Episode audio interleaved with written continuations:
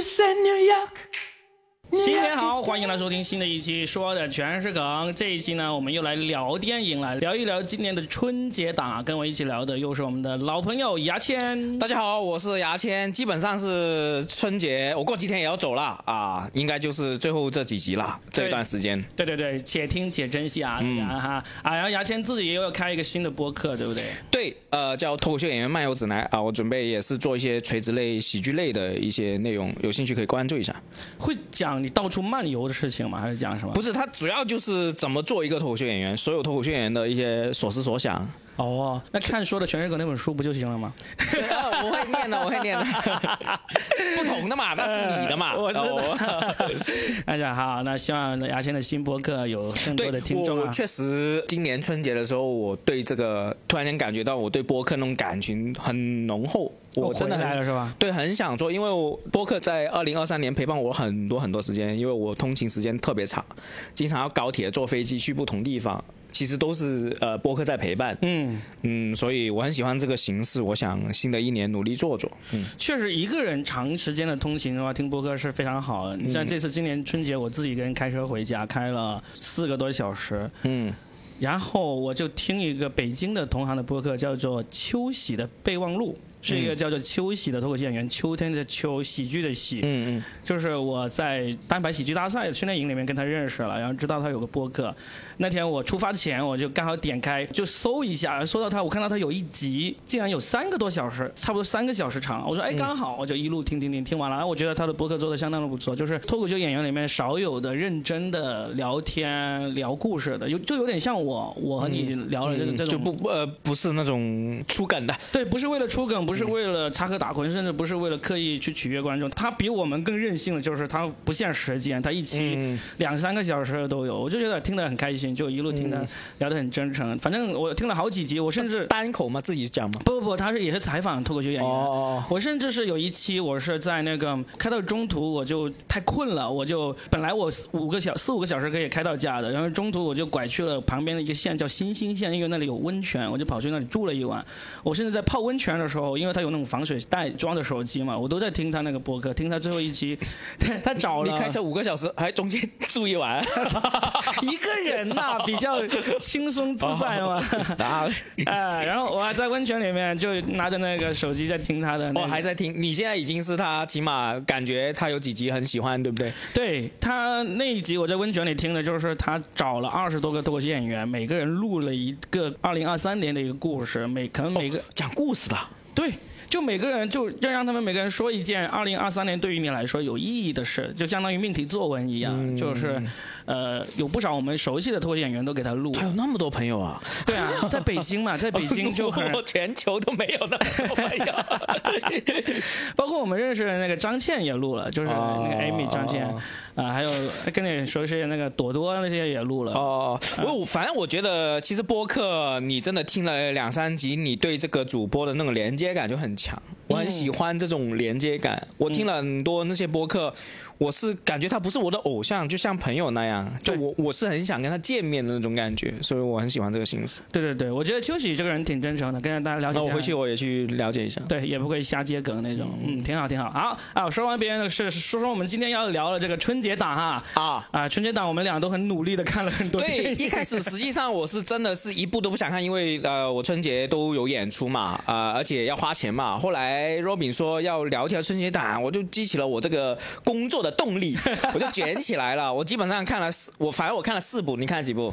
我看了，应该也是也是四部，对对对对，那刚好。对我看了第二十条，然后热辣滚烫，呃，我们一起摇太阳，还有飞驰人生二，那一样的。一模一样，哎，我们看到这四部一模一样。对对对对，好，我们就聊这四部好不好？好好好。呃，要是各位还没有看的话，那就是反正我们肯定会全剧透的了。我我觉得是这样，已经到了这个天数了，全剧透是很应该的。对，我们主要就是听你们看过了，然后跟我们一起去分享观后感，对，去交流，我觉得挺好。你你再噎着就没意思了。对对对，而且呢，我这次会努力一点，把那个分段做的好一点。就是说，我们会一部电影大概聊个十来分钟，十来二十分钟。然后呢，你你要是这。这一部看了，你就可以认真的听；要是某一部没看，你就跳过就就是了。你可以在那个节目说明里面，就 show note 里面能够看到那个时间点的。嗯，好吧。嗯，那我们就开始聊吧。呃，你第一部想聊什么？第一部想聊就聊说最喜欢那一部就好了。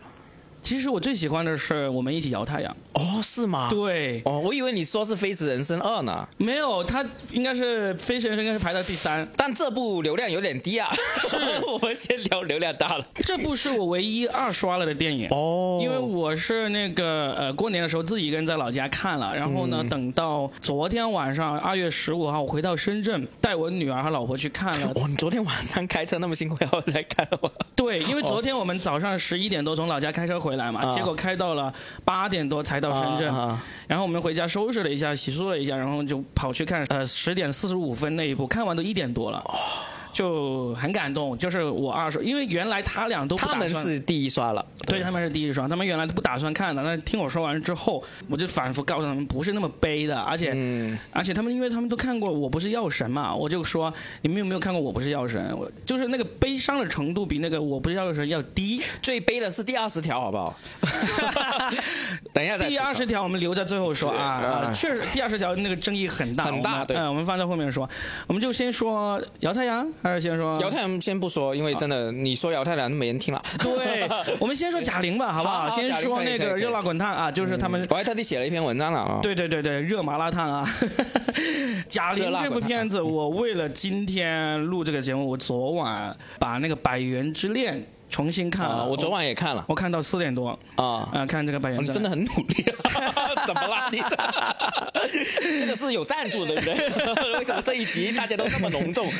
我看了四部，起码花了两百多块钱。呃，对啊，你要起码花了三四百了，三百多嘛，对吧？对啊，啊，这个热辣滚烫，贾玲，哎，先说，先从你开始说吧。你你，因为你写了一篇文章，你说你哭的稀里哗啦的这样子。呃，其实两部《百元之恋》几年前我就看过，我当时我回看我的给星是给。三星了，嗯，其实好像我感觉不大。然后呢，我有印象，在我在看贾玲那部，然后昨天晚上我又看了《百元之恋》，我可能说出来会有点争议啊，嗯，我会更喜欢贾玲这一部。我跟你一样，对，因为因为其实贾玲虽然说是拿了改编权，但是她是把本土化之余呢，她是大量的改编了。她是好笑很多。我之前在我在文章说过嘛，就是其实我去看的时候，就是为了看贾玲减肥成功。嗯，我觉得这种就是我们的力量感，就是你看见一个人成功了，他的成功不单只是减肥成功，是各个方面成功，我觉得会有力量感，会让我打了鸡血，说我在新的一年事业中，我可以更努力。嗯，我确实看完之后，我我我那天晚上演出也更努力。嗯，对对，这种感觉。嗯嗯。呃，确实，就是这部片子呢，其实会引起一些特别喜欢《百元之恋》的，甚至是这种人是看电影特别多的人的。呃，不喜欢贾玲这一这一版。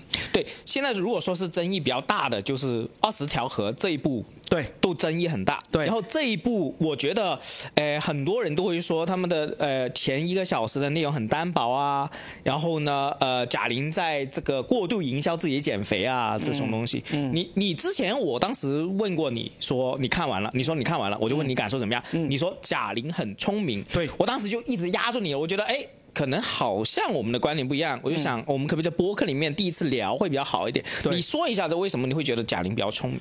我觉得聪明的点就是它改编成了一部适合中国人看的电影，甚至是适合全球人看的电影。嗯，而那个《百元之恋》呢，它是适合一部分特别共情这种丧这种情绪的这种人看的。《百元之恋》是说实话有点闷呐，就是它确实是偏向文艺片的，不是类型片。是，但是贾玲是属于类型片，我感觉超级类型，就是超级商业片。就很多人就是说看这个就像看到那个 Rocky 一样嘛，看那个。他他后面就是有 Rocky 的那个背景音乐嘛，对，他就噔噔噔噔噔那个那个背景音乐，他就致敬那个东西的。是的，是的。所以就贾玲是真的把它改成了一部真正的商业大片，而且是特别适合我们中国人的这种思维习惯的。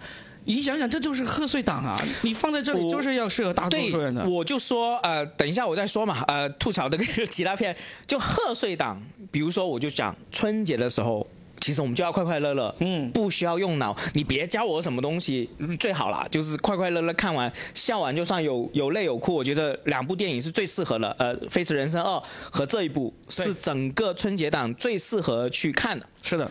然后呢，贾玲好像之前还增肥了，是吧？她特别胖，是的，一开始。是的，她就比那个她之前上综艺的时候还要胖，而且你看她最后彩蛋那里不是有她的减肥那个日历嘛？嗯，就从第一天开始到最后一天嘛，嗯，你可以看到她之前是增肥了，大概好像是有二十多斤吧，还是？我写了一个段子嘛，我就是看完这个就贾玲的热辣滚烫很激动，我也要学贾玲先增肥二十斤，这是我的一个小段子。贾玲这个就像那个我们那个双十一促销嘛，就先。先升价啊，对对对，再降价嘛，是吧？但是他用这一点来减肥的这一点作为噱头，以及作为整个最核心的卖点是对的。很多人骂他这一点，我就是觉得这个有什么好骂？嗯，你每一部电影，你要是要取得商业上的成功，一定有一个就是卖点的。嗯，而他这个卖点是多么的正能量，而且多么的符合剧情啊！嗯，是吧？虽然有很多人看到中间的时候，甚至我女儿。他才十岁，他看到中间的时候，忽然看到贾玲，他不是减肥之后，他第一次聊天的人是他爸爸嘛？就是他跟他爸爸坐在那个餐厅里面吃吃火锅，吃火锅嘛。然后我女儿就忽然在我耳边说了一句话，她说好像有点看不明白她为什么要减肥的感觉。那就是因为转变的太快嘛。但是实际上你到了最后，她在拳台上倒下了，开始回放。对她有个完完形填空。对，然后还有一个就是我喜欢贾玲是有。因为他第一部那个你好李焕英，他的镜头语言是我感觉挺粗糙了。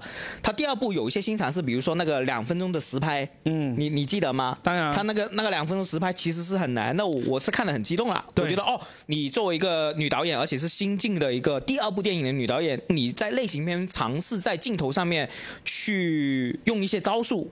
我觉得很自信，因为我我举个例子，比如大鹏，大鹏好像前几部电影都是非常类型片，然后完全不管什么镜头语言，就是规中中矩矩、规规矩矩的类型片，嗯，这是很保险的事情。但是贾玲是愿意尝试这东西，我觉得最牛逼了。对，而且这一段拍的实拍到，我女儿在看的过程中不停的问我，她说他们是真打吗？他们是真打吗？我说是真打。你女儿怎么那么吵？这就是带因为一直在讲话，这就是带孩子看电影你 要作为父亲要做的事情。我就跟他解释说，我说是真的，是真的。但是他说那个血是真的吗？我说血不是真的。哎，他说他的眼睛肿了。我说他眼睛肿了也是化妆的。他说那怎么真的？我如果在前排会回头盯你的。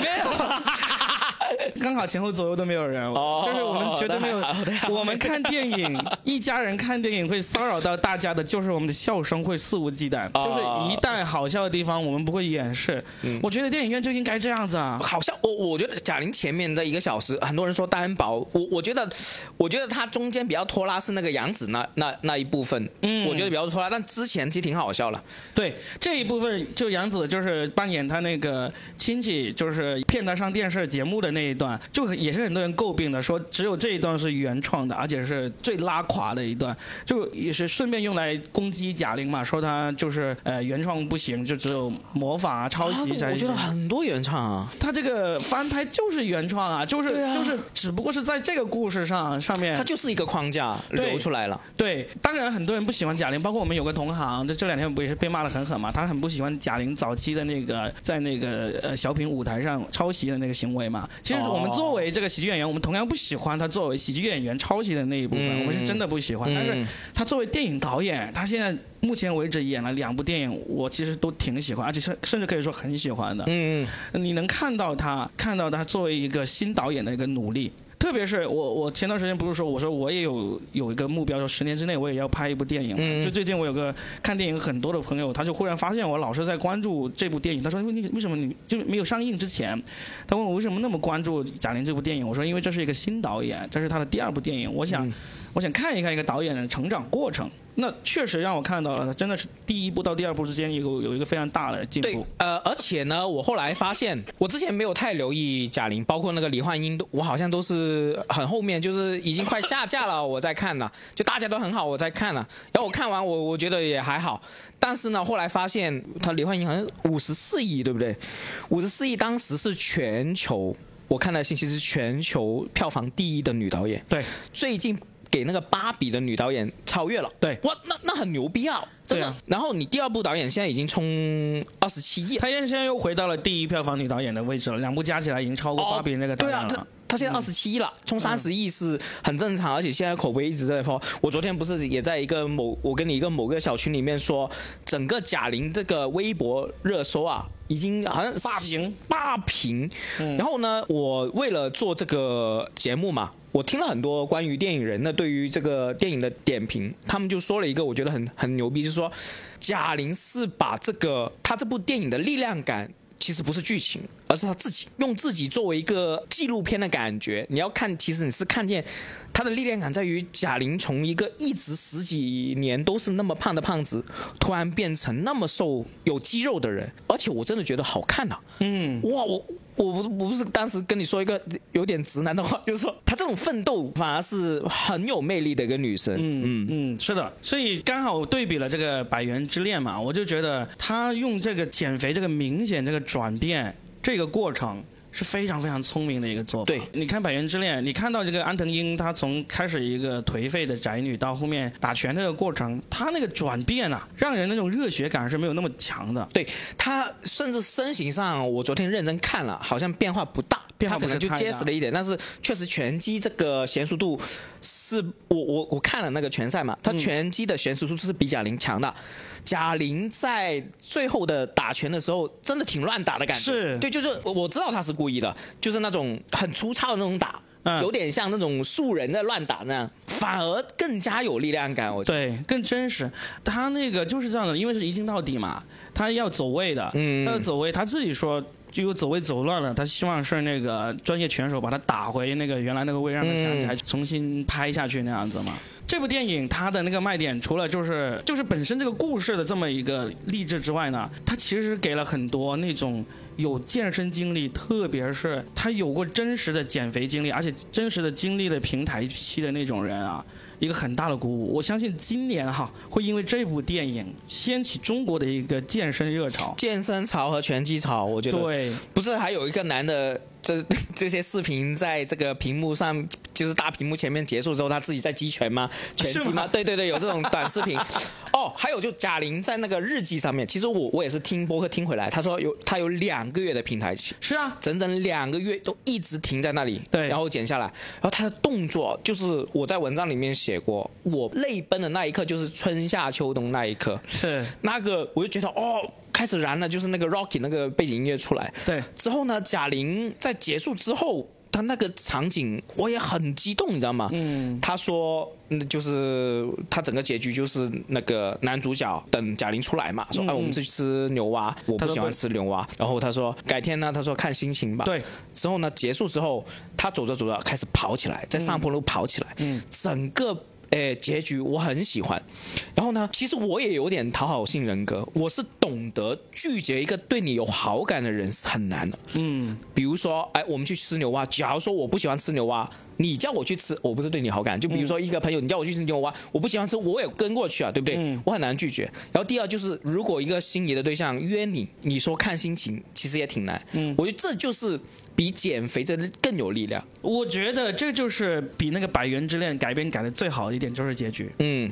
就是《百元之恋》的结局，其实会让很多就是追求女性力量、追求女性平等的人很失望的一点，就是他最后依然是被这个渣男牵着手往前走了，跟着他去吃饭了。嗯，就是很多人是不喜欢这个结局的。嗯，那贾玲她为什么我说她聪明，就是这一点。她一个是她自己内心是真的真的有这样的想法，第二个她就真的把这个想法给改出来了。而且我感觉贾玲是经历过这种处境的，嗯，因为当然她的外形各方。方面，好，我说一个我们男性最扑街的一个想法，嗯，大家别以为说，比如说贾玲这里面有个性骚扰的行为，嗯，你感觉啊，这种外形的女生会不会不性骚扰？其实我们男生是最喜欢骚扰这种感觉人畜无害的人，反而你越一靓丽。越性感，这些屌丝男生是不敢去搭讪、不敢去参与的。性骚扰最多实际上是这种外形不那么出众的女性，其实是这样。贾玲她，我感觉她是把这个很强的自己的女性意识放在这个电影里面。嗯，然后呢，我我感觉我很喜欢的还有一个就是那个张小斐，她在我很喜欢她是在舞台下，就是她看那个贾玲在呃擂台上打，她一直说哦你那么拼那么拼干嘛？就贾玲。结束之后，他很开心的走出去，整个张小斐是像泄气一样，然后躺在这里，就镜头特拍他。我很喜欢这种感觉，说哦，这张小斐他在感受到贾玲的快乐，他在反思自己不应该这样。不完全是，嗯，我觉得张小斐是真的演得好，嗯，演得好就是你说他最后泄气，他其实不一定是在反思，嗯，就是他有一肯定会有一些反思，但实际上他更是一种自己被打败的，对他也被打败了，他看不起自己自己这个姐姐，所以呢，可能变成看不起自己，我不知道有没有有有有一点点，但是他是被打败的，因为我为什么说张小斐演得好呢？他真的是演了一个坏人的，对，算是演了一个坏人，因为。但是呢，就按照那种正常的这种这种比较正常吧，按照那种比较简单肤浅的那种电影套路来说，那肯定就是最后张小斐站起来为这个姐姐欢呼啊，呃，去鼓舞啊，然后为她为她振臂高呼那种嘛，就这种正常也没有，对没有，他没有这样做，泄气的像个牛蛙一样，就是躺在这个场子上面，对，很沮丧。这其实才是人之常情，因为我们现实中有见过，现实是有很多这种讨厌的亲戚。他真的就是一直会讨厌你，嗯，你好他会讨厌你，你不好他就会踩你一脚，嗯，你都不知道为什么他会是你的亲戚。张小斐就演了这种亲戚的这种类型啊，嗯，他最终肯定不会，不会说自己自己妹妹坚持下来了，然后呢他就转变成为这个啊正能量的鼓舞自己妹妹，但是他能够看出来自己妹妹赢了。这个电影，张小那个等一下，贾玲究竟是他姐姐还是他妹妹？他姐姐，妹妹，妹妹，妹妹。贾玲是他妹妹啊，贾玲是妹妹。OK OK，我搞错啊。反正就是说张小斐的这个演绎，我觉得她是从头到尾，因为作为类型片来说，主角必须是改变的，从开始不行。从草根，从屌丝到逆袭成为英雄，这是所谓的人物弧光。那贾玲是完全做到了这个电影里面。而类型片里面的坏人必须是不变的。嗯，你从开始是坏人，到最后也是要坏人的。当然，你要是从开始是坏人变成后面的好人，那是另外一，他其实也算是主角之一了。我还要说一个细节，因为其实我也有共同的原生家庭这个处境，就是我父母是很宠爱我，我是呃重男轻女这个家庭，潮汕人的家庭，他们。宠爱到让我在，这不是他们的错，啊只是他们的溺爱让我其实很难承担家庭责任。我不是有四年在焦虑问题待在家里吗？如果我父母唠叨多我几句，不那么宠爱我几句，其实我一两年就出来了。嗯，那你可以看见那个电影里面，父母是非常溺爱，诶，这个嘉玲的。对，特别是他妈很溺爱，就是因为这种溺爱，他才会在家待十年。对，如果然后。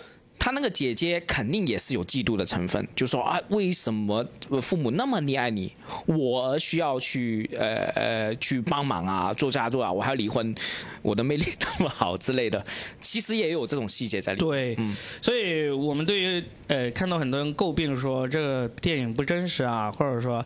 呃，改编的不好啊，我们也表达一下我们的看法。我们觉得其实还挺真实，而且改编的很好。然后我觉得有点诟病，就是我觉得诟病就是太多坏人了，就除了他妈是好人，所有人都害他。我觉得有点。嗯，多了这个人物，所以他也就刚好八分左右的电影嘛，就是就够了呀。就春节档能够看一部八分电影已经很难得了，而且有那么好的卖点，嗯，是吧？这个如果说《百元之恋》是给到那些喜欢丧文化的人的一个安慰，或者说一个非常好对他们胃口的一个大菜，那其实我觉得《热辣滚烫》是对于那些喜欢锻炼、喜欢健身、喜欢坚持提升自己的人的非常非常好的蛋白质粉鸡血电影。我感觉是鸡血电影，对，反正我我我看完我很有力量，对对，而且我。我会真的是由衷喜欢这个电影，嗯，很棒，我们非常喜欢这个电影，就像就跟喜剧一样嘛，电影也是个人的喜好嘛，对对对，你喜欢就喜欢，你不喜欢那你就不要去看。可以在评论区里面讨论一下，也可以讨论鼓励一下这个，对对对，鼓励一下大家好好出来发表一下你自己意见哈。那聊完我们最喜欢的今年春节档的第一部呃热辣滚烫，我们来聊第二部，紧接着觉得最适合春节档的第二部电影《飞驰人生二》。对，《之前 Robin 是一直劝我看，我是很不想看，因为我说了理由，韩寒的所有电影。我基本好像九他的，我只有一一部没有进去影院看，其他都是花钱看。从第一部的《后会无期》啊，还有什么《四海》啊，《飞驰人生一》啊，这些我都呃进去看了，每看一部都很生气。除了《后会有期》，当年我我还年轻，后面我就不喜欢他尬。他自恋，我不喜欢，所以你一直劝服我嘛。包括你劝服了一些朋友，那些朋友也是影迷，也在说发了誓再也不看，对，就发毒誓再也不看。呃呃呃，韩寒拍的电影也去看了。对，后来我看完之后，我是不爽的。我不爽是因为 确实好，对，而且是有进步，是一个很好的呃赛车类型片。然后呢，它大大降低了的搞笑的浓度，这是对的。嗯，就他的，我觉得韩寒最大的缺点就是自以为自己很幽默，你降低了幽默。呃，然后好好做类型片就好看，我很喜欢这种很现实主义的。我很我很喜欢这个电影，而且真的，我虽然一直没有承认自己是韩寒的粉丝，但是他的每一部丢人嘛，对不对？觉得丢人嘛。反正他的每一部电影我都看了啊，包括被大家骂的最惨的《四海》，也是我自己孤零零一个人悄悄的去跑去电影院看的啊。呃，然后他的当年他第一部那个《后会无期》的时候，我是请了所有家人去看。四海那个韩早啊，我真的骂街，你知道吗？去他妈的逼！傻逼！你妈妈的，对对对，冲下去全部死掉吧！你们 不是开着车要死掉吗？那你死的好，傻逼！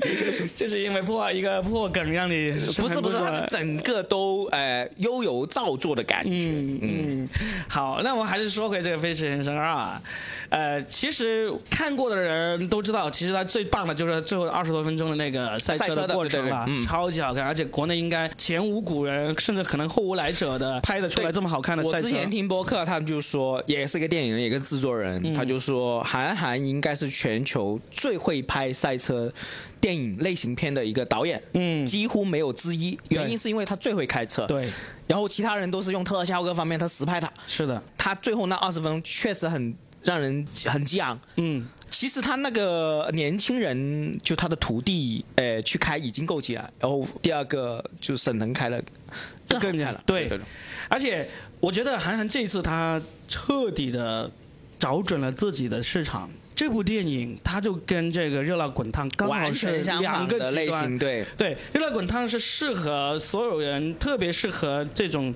寻求女性力量的人去看的，对，是吧？而韩寒这部呢，他只讨好直男，只讨好我们这个年龄的 直男，可能二十多岁也会喜欢吧。对啊，他只讨好直男有两个点，我是看完之后我才无意中发现的，就是第一点就是他整部电影没有一个女性角色，对。甚至是那个路人角色的女性，她几乎都没有安排。车队里面的那些，通常来说，你要安排一个女生，你可以安排一些工作人员啊，安排一些记者啊。对，一个女性角色连台词都没有。对，这个是很啊，这个可以骂了，就说你不给女性的职位，应该是这样子。他应该是之前他拍的每一部都被人骂他女性角色没有拍好，嗯，于是他就。心里面就使阴招了，使坏了。他说：“妈的，你们骂，老子就不拍。”没有，我感觉他是。知道他写女性角色不行，是他就直接把自己的缺点去掉了。对，嗯，就他他这个一个是聪明，第二个他就是其实也是，我真的觉得他有一点点报复心理的。嗯，就是说啊，我知道我拍不好，我知道我一拍什么你们都会骂我，那我就完全不拍，那你们就骂我不拍好了。确实，韩寒这一次扬眉吐气了，我感觉，因为之前《四海》真的是太糟糕了，那个口碑，多少人骂。我本来如果说不是韩寒拍的。我给五星的嘛，嗯，现在就给他三星。我就是为了复仇，我之前看了那么多垃垃圾的一个不爽，是吧？对，他是第一个，他完全不会没有任何女性角色在里面。第二个。他甚至费尽心思的把第一集里面沈腾的那个儿子也在第二集里面去掉了，完全没有出现。对他心情也不会写他。对，他因为因为通常来说，女性要喜欢你就一个是你对女女性友好，第二个你对孩子友好嘛，对不对？他第一集沈腾有一个呃五六岁的孩子，第二集五年之后刚好那个孩子应该是十一二岁嘛。嗯。他就随便说了个理由，说第一集因为他出名了，然后呢，孩子的父母找过来把他给接走了，领回去养了，然后那个孩子就出只出现了那么一两句声音台词，人没有出现，他就彻底用这些手法把女性和儿童排除在电影之外，就纯讲兄弟情，对，纯讲热血，热血，对，然后在失意中拿到成功，屌丝逆袭，而且呃，虽然最后面大团圆结局，但是沈腾是拿这个第六名，那也。不会是拿第一名那么神话，对，我觉得也是可以接受了。对啊，就很聪明嘛，而且他赢过自己。他之前你知道他一开始什么时候五十九秒六，但是他用那么烂的车赢过自己。对吧？对啊，这一部真的是完全的韩寒电影，他他 完全完全就只讨好自己想讨好的人，而且成功了。嗯，我敢肯定，虎扑上面啊，这种直男论坛上面对这个电影是很推崇的。所以虽然我没有全部高潮了，他们 虽然我没有虎扑账号啊，好吧，我没有虎扑账号，但是我相信他们肯定是很推崇这部片子，而且是真的，体育迷、赛车迷都会看这个片子看得很爽。然后还有一点就是，其实韩寒在里面，我不知道你了不了解韩寒的以以往过往，他还夹带了一个私货。把他以前。说他代笔的那个事情很巧妙。哦，我不知道，你说一下。就是韩寒当年不是少年成名嘛，然后我知道他代笔。哦，你你说吧，就给听众说。后来就被那个方舟子出来去揭发，他说他当年那些小说呀，以及获奖的作品啊，都是他老爸代笔的。当时韩寒就急了，他为了跟这个方舟子去对峙，就晒出了很多证据，还出了《光明与磊落》这种手稿的书籍。对，然后呢，还跟方舟子说什么要打赌，什么两千万打赌。身家放上去打赌这种，你就觉得是很幼稚，就是就有点像。就是别人来泼你脏水，你就说我不脏，就又一定要没吃凉粉那种感觉吗？对，就那时候很幼稚。然后呢，他这件事情，他就在这部电影里面用了一个细节来发泄了一把自己这种这种私愤。什么细节？就是沈腾去那个赛车的那个车间里面，发现了他那个辆当时上一年那个车子的残骸，以及那个铅封，铅封是在的。然后他说了一句，他说成绩不重要，我要的是我的清白。啊，这个就是韩寒。沈腾那一段也演的很好，很好。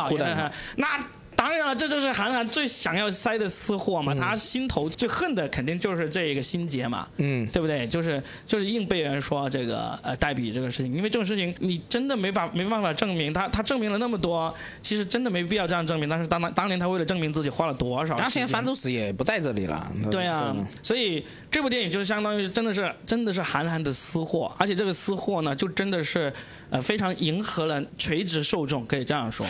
这个已经韩寒的第四还是第五部电影了？对，第第五部好像是第五部电影了，然后才开始蜕变，嗯，就真正的呃做出好的类型片，所以导演真的不容易，导演不容易。我这几年我看了三个从第一部开始拍电影的人，我都一直在关注他们的每一部电影，我都在看，除了贾玲、韩寒，还有就是大鹏，嗯，啊，我非常关注这三个人，就是希望他们大鹏也是越拍越好，对呀。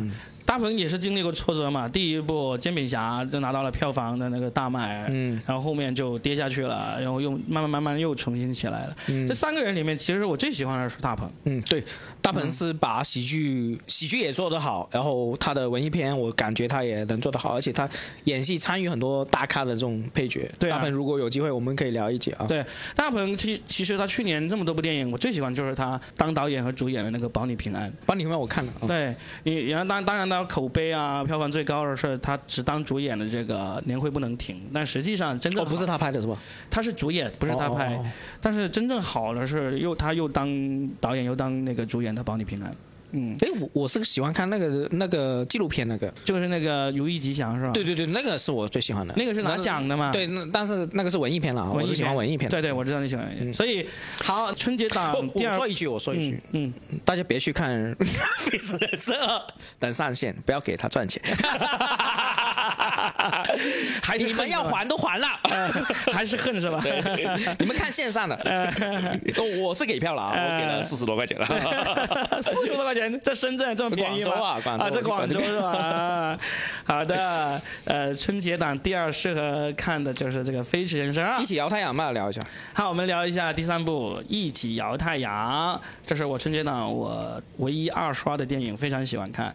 呃，为什么我觉得它适合看呢？它好像是说大过年的讲这种。去医院啊，呃，得癌症啊，重病啊，我起码前半小时我都不舒服的，说实话。对，听到你可能就会觉得我大过年我干嘛要去看这种？但是，呃，我建议去看这第一个，它的这个电影的结局是非常积极向上，非常有希望、有力量的一个结局。第二个，它里面其实呃，它其实是一部非常难得的爱情片。它是爱情片。嗯，这几年我们都看了，但是就亲过一次嘴。亲了两次，最后婚礼上也亲了。嗯嗯，就是这几年我们都看了很多这种所谓的国产爱情片嘛，就里面太多烂俗的桥段了。对，有诚意然后不烂俗的爱情片，确实这一部是很值得看的。对，就有点，呃，我们不能说跟《甜蜜蜜》相提并论了，但是是靠近它了，我感觉。对的，里面的感情戏。呃，以及这种呃情感的这个发展都非常的细腻，以及非常的合乎。男主角叫彭彭昱畅，我真的说演的好，他是真的是新一代演员里面演的非常好的一个演员，非常非常好。哇，他是哭戏各方面，其实我不是跟你说了吗？直接碾压女主角，我真的是觉得女主角有些词真的要照做，我甚至怀疑是女主角自己想。就是词不是这样写，但是她自己想，我感觉有可能，因为有些主角会喜欢自己改改词，嗯，这个就不知道，我不知道啊，嗯，但是这两个人是演的真好，特别是彭昱畅演的非常非常好，配角也演的好，那个徐帆啊，徐帆完全不像，他好像肯定不是湖南人嘛，呃，他是武汉人。哦，他是武汉的，那差不多。诶，我要提一下，比如说《热辣滚烫》是东北类似东北人的这个群体的演戏，然后呢，这个呃《一起摇太阳》是长沙，嗯，湖南人的这个方言类演员。对的，这他不是昨天撤档了吗？我觉得真的是很可惜，因为他撤档了，说重新在三月三十号上映，我不知道是不是能够如期上映啊？到时候再上映的话，能不能再继续取得票房，我也不知道啊。但是我能够想象到他们为什么会想要挑这个大年初一上映，是因为他们也知道自己是一部爱情片，然后今年过年刚好是情人节，你知道情人节，我以前看过有有人吐槽说。情人节是最不受那个电影商家、电影发行商待见的一个节日，因为那天你不管放什么屎，那些情侣都会去看。嗯，所以基本上你要是回看那些电影那个上映记录啊，几乎在情人节从来没有出过真正好看的爱情电影。嗯。我怀疑他们，他们想赌一把，他们想赌一把，就是说以前大家情人节端屎出来，你们都看看完之后还不会有什么怨言。今年我端一盘大菜硬菜出来给你们看，就很尴尬，撞上春节档，撞上春节档，真的是很尴尬，真的这个太可惜了。对啊，呃而且你当时不鼓吹我看，我是绝对不会看，因为我觉得我是不喜欢看悲的东西。对，就很多人会有这种意思，我甚至我还是这个意思，我觉得春节。有点不适合看，我感觉，我感觉，所以它是个好电影。他们他发行方也说了嘛，他们决策错误嘛，选择了春节档上映。我当时看完之后，我第一时间在我那个外甥女的群里面，因为外甥女今年二十多，她也是家里在催婚的年纪嘛，我就说你要谨慎去看这部片子，因为这是一部。劝婚大片，就是你在里面看完之后，我觉得很多单身的人看完这个电影，人家尿毒症都结婚了，对啊，你怎么好意思不结婚了？连脑癌都结婚了。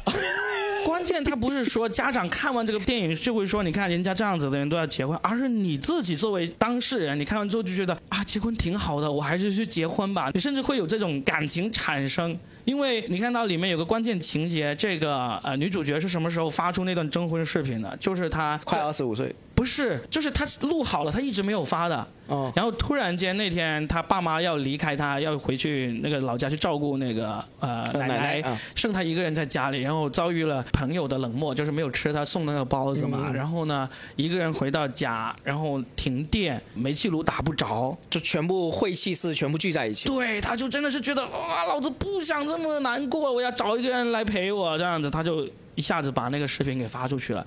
其实很多人想要结婚、想要谈恋爱，都是处于某一刻，你真的是孤独无援，就真的是希望有个人能够帮一帮自己、拉自己一把的时候，然后他们就觉得我想找个人恋爱，我想找个人结婚。所以这就是我说我的劝婚大片就是这样子，你就是看完之后你就觉得。啊，我也想谈恋爱，我也想找一个理解我、爱我的人。所以呢，这是真正的爱情大片。要是你们正在谈恋爱的人，就应该去看这个片。看完，说不定你们可能本来不想今天结婚的，你可能也想，要不就今年吧，有可能是这样子。而且那个女主角叫什么？西李庚希，李庚希，你不是说她是富二代吗？对，对啊，她很有钱啊，是吧？说她背后的有一个就是全力支持的人，就是那个徐静蕾。哦，是个大人物。她确实很漂亮啊，她当时她在电影里面黑黑乎乎的，但是她中间还是有化妆嘛，就是结婚了跟方一化妆就好看的不得了。她她还亲这个彭昱畅啊，搞得我嫉妒的 生气。他最后面大家如果看这个电影最后面的彩蛋，就是呃下字幕那个视频也要看一看。嗯，那个是最杀人的。啊。对，那杀人不是他们要死，是杀我们这种单身狗。就是嘛，就是单身狗看完之后就觉得我也想他。我我没有想，但只是因为我当时是。看完贾玲那个再看她，我我泪水都哭干了，所以我就情绪没有那么浓烈啊。这个片子呢，就是希望他呃现在虽然已经撤档了，但是呢，他三月三十号依然会上线。希望听完我们这期播客的人呃。你们到时候重新上的话，真真的要去看一下，这个是一个呃好电影来的。哦，我觉得很感动，是今年这几部电影都是好电影，这三部嗯完全七分以上，七点五以上，好电影让我很感动。我久违的在电影院里面感受到那么愉快的那个电影体验，而且是很很久违的，而且有那么多选择，对不对？这三部我都觉得是我当时不是跟你说嘛，嗯。全部花的纸，对。然后我们现在开始要聊争议最大的第四部，第二十条。第二十条，第二十条我没看之前呢，呃，Robin 是跟我说通了气，说我在朋友圈看到很多人在夸，呃，二十第二十条。然后呢，我也问了 Robin 之类，Robin 有些争议，就是跟这个夸的这个争议的点。然后我去看了，我看了，我也吐槽一下。我觉得这部电影是最不应景春节档的电影，因为呢，我看了一个小时多就死了一个人，然后呢，过了十几二十分钟又跳楼一个人重伤，妈的，这这什么春节档啊？你在干什么了？气死我了！然后呢，这张艺谋，张艺谋作为一个大导演。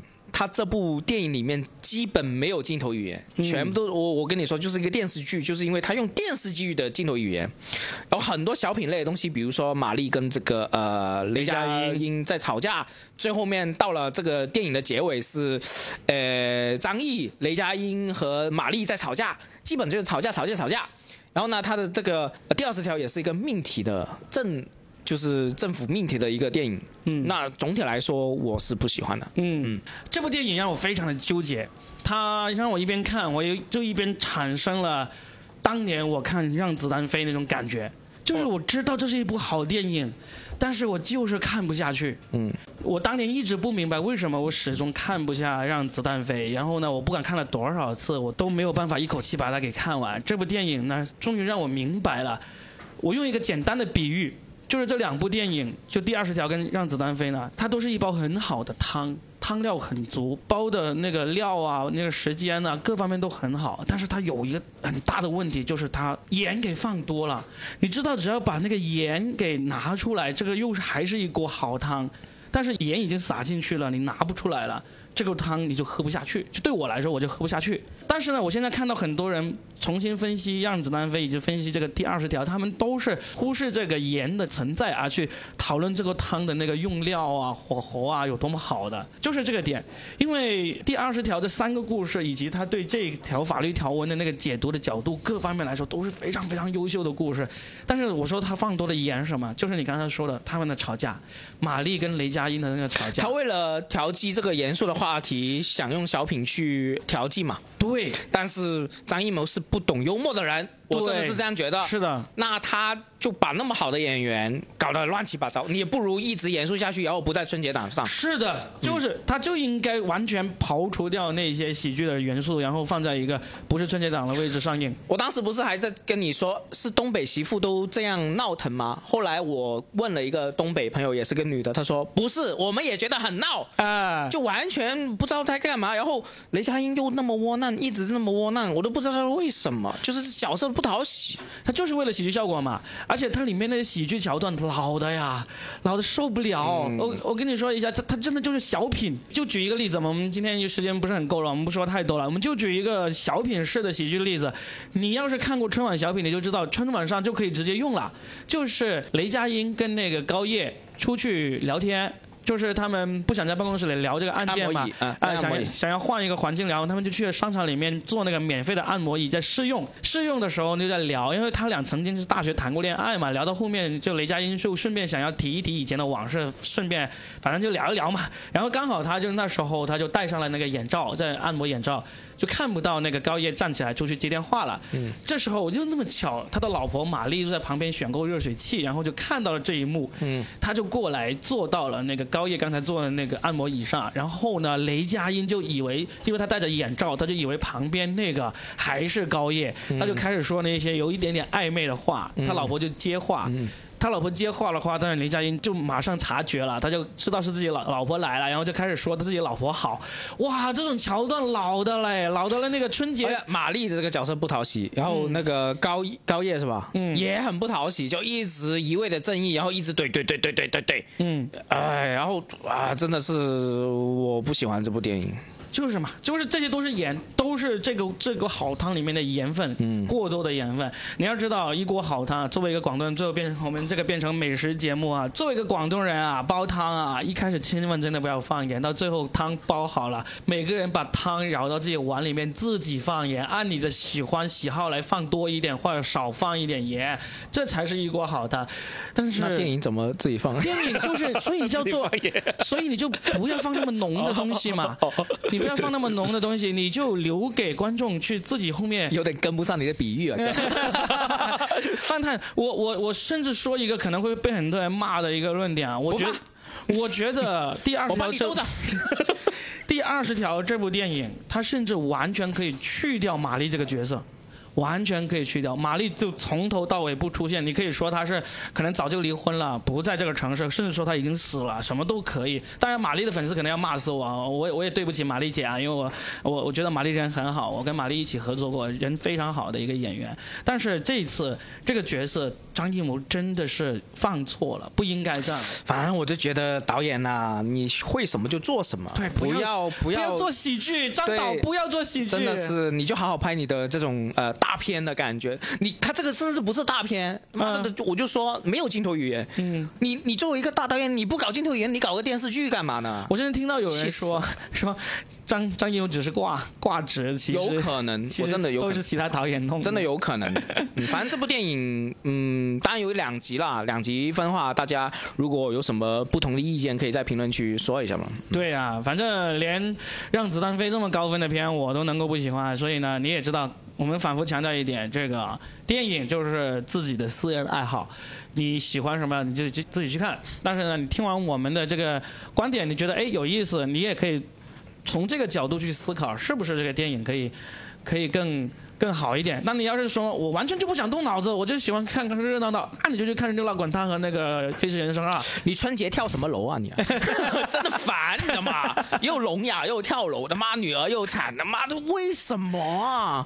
为什么要翻春节档啊？其实你说赵丽颖在里面其实也演得好，就是她演跳楼演得好，演聋哑演得好。然后呢，那个你在清明节放嘛？对你三十三三月三十号放嘛？你为什么要在这这个春节档放呢？哎呀，第二十条应该撤档，没错，赚了七八亿了，是吧？对，赚了不多不少了。哎，撤档应该是多少时间之内可以撤档是吧？我不知道。他赚了那么多，再撤档，然后重新清明节再上的话，应该他不需要。他赚那么多还撤什么档？他这口碑挺好的，只是我们不喜欢。嗯，他的分数还七点五、七点八呢，七点九。对啊，很高分啊。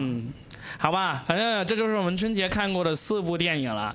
还有一部，其实我挺想去看的，但是呢，我发现在我们老家呢，对这个片子非常的不待见，就是刘德华的《红毯先生》。红毯先生亏爆了，我听那个电影人说，他这个成本起码三四亿，然后他现在才七千万，不到一亿的票房，然后票房要乘以三，你才能回本。对啊，所以他是亏了几个亿。就是刘德华要，我也不知道为什么发行。刘德华明年可能有很多电影出来啊，他要还债。对。那正好啊，刘德华就去找贾玲啊。贾玲最喜欢的偶像就是刘德华。对，好像是是吧？他最喜欢的就是刘德华，然后他就说：“他的偶像，我来拯救你，我给你钱是吧？我给你拍一部，给个十亿给你，刘德华你就过来客串。客主演，我胆先生也是很可惜，应该肯定是不差的电影，但是他在这一部真的是亏亏的离谱，就是电影亏啊，他是亏个几亿的。对啊，他不是亏几百万呐，亏个几亿啊。很很很恐怖的。刘德华这次都 扛不过来了，真的。希望林浩要准备拍那些广告片了。希望刘德华明年好好拍片还钱还债。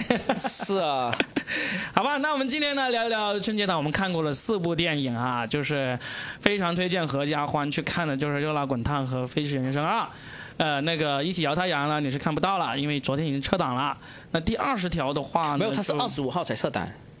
昨天二月十五号撤档了。哦，十五号啊，二月十五号。然后呢，第二十条的话，呃，总之就是你们线上看嘛，你们中央六台看吧，肯定会重播的。